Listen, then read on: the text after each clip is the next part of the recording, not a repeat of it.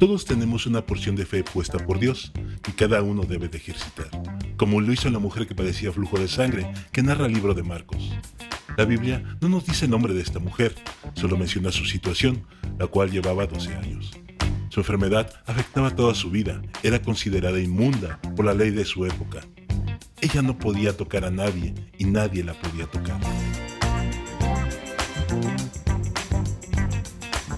No sabemos cómo supo de Jesús, pero sí que decidió activar su fe y creer.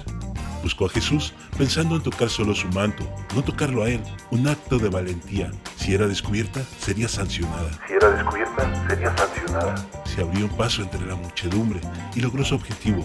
Tocó el manto del maestro y sanó al momento. Tocó el manto del maestro y sanó al momento. ¿Desde cuándo no activas tu fe y has creído que no hay más para ti, viviendo con todo tipo de problemas?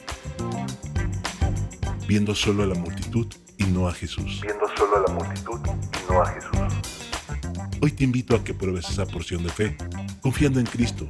La Biblia dice en Hebreos 11.1 que la fe es la certeza de lo que se espera, la convicción de lo que no se ve. Hoy puede ser el día en que logres tocar a Jesús, si lo crees. Cristiana, Ciudad de México.